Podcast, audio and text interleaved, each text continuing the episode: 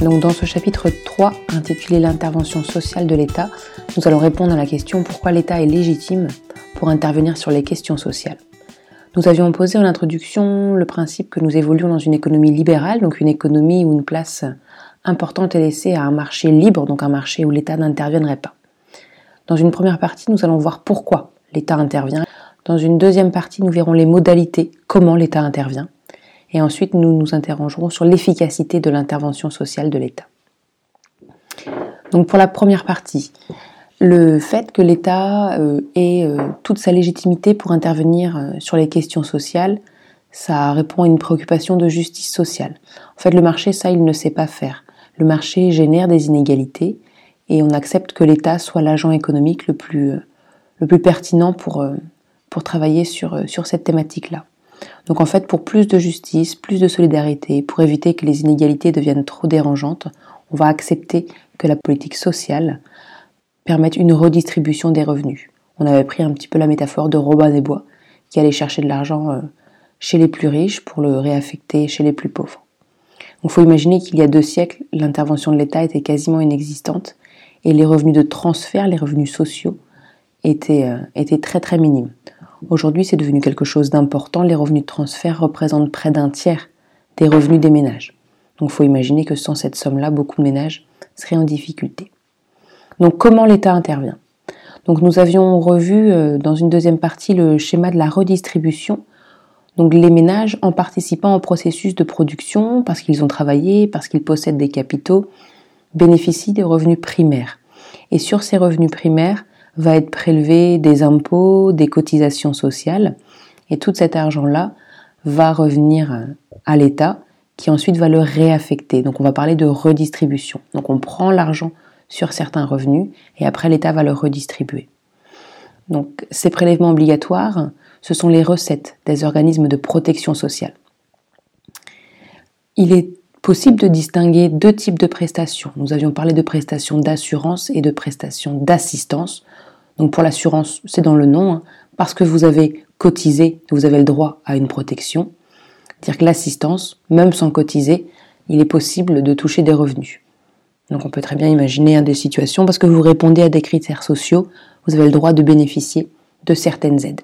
On avait vu que le chômage permettait de mêler un peu ces deux logiques. Il y a une logique d'assurance, parce que quand on travaille, on cotise pour le chômage, et il y a également une logique d'assistance parce qu'à partir du moment où on a épuisé nos droits au chômage, l'État prendra le relais avec un nouveau minimum.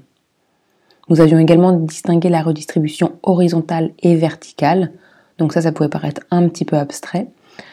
Le plus simple c'est la redistribution verticale, donc là on prend chez les plus hauts revenus pour donner aux plus bas revenus, pour réduire un petit peu les inégalités.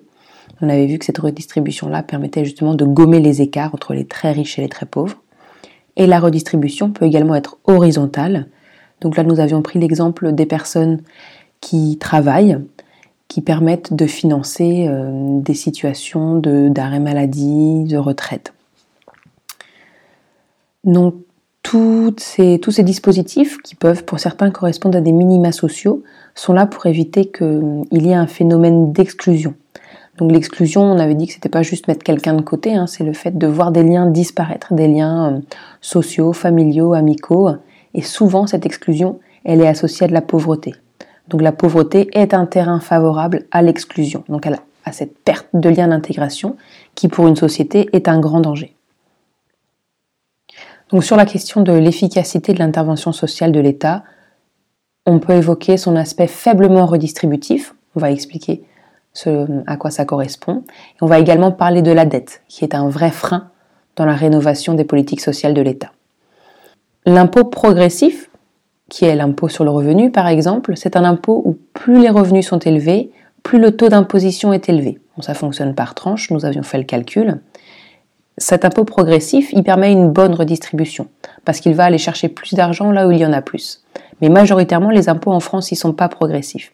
Ils sont proportionnels. Donc proportionnel, ça veut dire que tout le monde est imposé au même taux. Nous avions vu l'exemple de la TVA, majoritairement à 20%, tout le monde paye ses 20% de TVA. Il faut imaginer le rapport à impôt progressif 15%, à impôt proportionnel 85%. Donc majoritairement, l'impôt n'est pas progressif en France, c'est ce qui entraîne une faible redistribution. Les prélèvements obligatoires sont relativement élevés en France par rapport aux autres pays d'Europe. Donc on a l'impression que ça va pas être possible de les augmenter encore plus. En plus, cela baisserait le revenu des ménages et pourrait freiner la demande. Pour les entreprises, une hausse des impôts, c'est pas non plus une bonne chose parce que c'est une hausse du coût de production et ça peut avoir un effet néfaste. Donc sur cette question des hausses des impôts, keynésiens et libéraux sont plutôt, euh, sont plutôt en accord. Donc on a parlé de la dette de l'État. Effectivement, le budget de l'État est déficitaire et c'est une préoccupation politique qui est également associée à des directives européennes. Donc la France ne doit pas creuser son déficit. Donc elle doit donc rétablir un équilibre. Augmenter ses recettes par une hausse de l'impôt, on vient de le voir, c'est un petit peu compliqué. Du coup, l'idée, ce serait de baisser les dépenses. Baisser les dépenses de l'État sur ces questions sociales, c'est très dangereux. Ça peut creuser les inégalités parce que les plus faibles euh, revenus se verraient euh, moins, moins aidés par l'État. Et en plus, une baisse des dépenses de l'État peut entraîner une baisse du pouvoir d'achat pour les ménages. Donc c'est une question compliquée, il n'y a pas de réponse parfaite, on peut quand même conclure que l'action de l'État contribue à réduire les inégalités. Nous avions fait le calcul que l'écart entre les 10% les plus riches et les 10% les plus pauvres, il est réduit par 3 grâce à l'action de l'État.